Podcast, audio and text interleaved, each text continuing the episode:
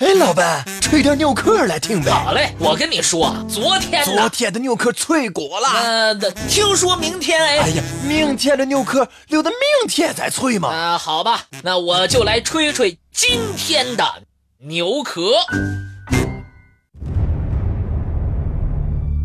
漫漫历史，如同一条长河，它把人类托举到了文明的巅峰。但是，很多文明正在慢慢消失。吹牛可特别策划：正在消失的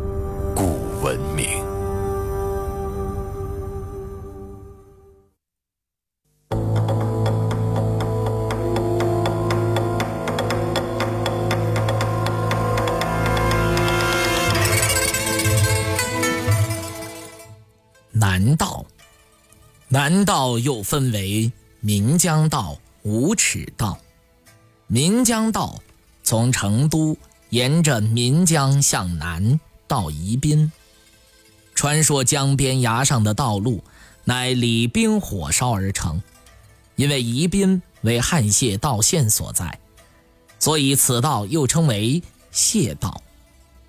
五尺道是秦代经四川盆地。通往云贵高原的道路，也是秦蜀栈道的延长线路，是从宜宾渡江、溯关河至云南盐津县，再到昭通，复至黔西北的威宁，转向西进入云南曲靖。此线经过滇中平原至滇，复西至彭浦。与西干线汇合至下关。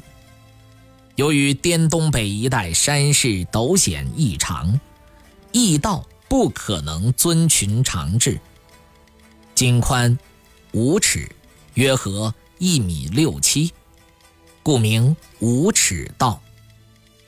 在西南地区，现在云南境内，以滇池为中心，分布着之、羌、白浦。百越等民族，据《永昌府文征》记载，秦昭王二十二年，蜀郡太守曲作及其江南地，打通了蜀西南与滇西北的交通。秦孝文王元年，蜀守李冰主持修渡谢道，经夜郎到魏县的道路长一千多公里。秦统一中国后。派长安继续修筑这条道路，由于道路宽仅五尺，故称五尺道。五尺道修成后，加强了西南边疆同中原地区经济和文化的联系。秦王朝在这儿致力，使这些地区的各族人民都处于秦王朝统治之下。公元前一百三十五年，汉武帝派遣。破阳令唐蒙出使夜郎，又对这条古道进行了全面的整治和开凿，以通好南夷，开发西南夷。因此，在汉代又泛称为西南夷道。唐代复筑此道时，因途中石门关特险，故又称名为石门道。这条古道是从四川。通向云贵高原的主要道路，沿途流传着许多动人的故事。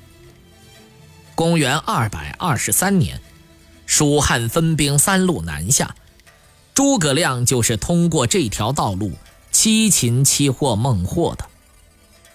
据《史记》记载，汉武帝派唐蒙、司马相如负责修筑这条道路时，因为在崇山峻岭中施工。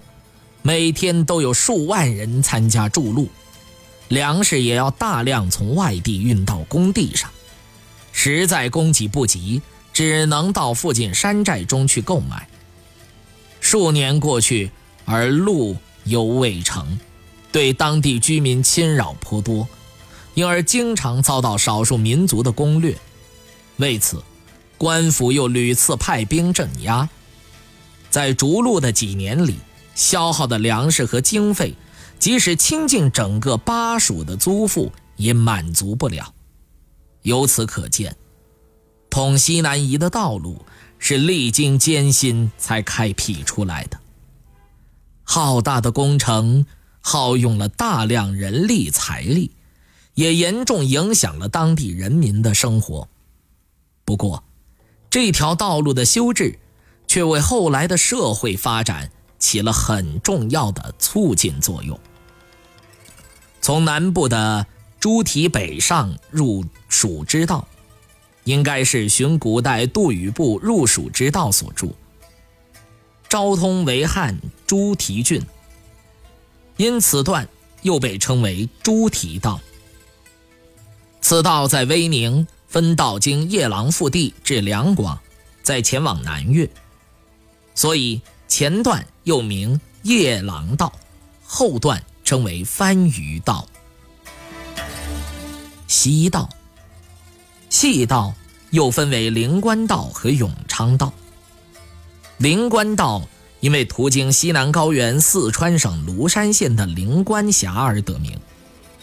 西汉司马相如过灵官峡时，又刻石永记。灵官道之名，便为人们千年习用，因此。此道是西马相司马相如沿古牦牛羌部南下道路所辟筑，又称牦牛道。到唐代重开此道时，重兵屯于清溪峡中的险关，故又称为清溪道。其余分段以地名来称之，比如灵琼道、始阳道、盐道等等。这条古道。由蜀南下，汉代铁都临邛，又假至临安、雅安，行经，翻越邛崃大山，至汉源，出清溪峡至甘洛、越西、喜德诸县，途经汉灵关、富灵孙水，进入安宁河流域的珠串状盆地，至西昌，在沿河南下至拉作。渡金沙江至云南大姚县，西向至普彭驿和东干道，过云南驿至下关。这条古道穿越彝族聚居的凉山地区，增加了闭塞的山寨居民与外部世界交往的机会。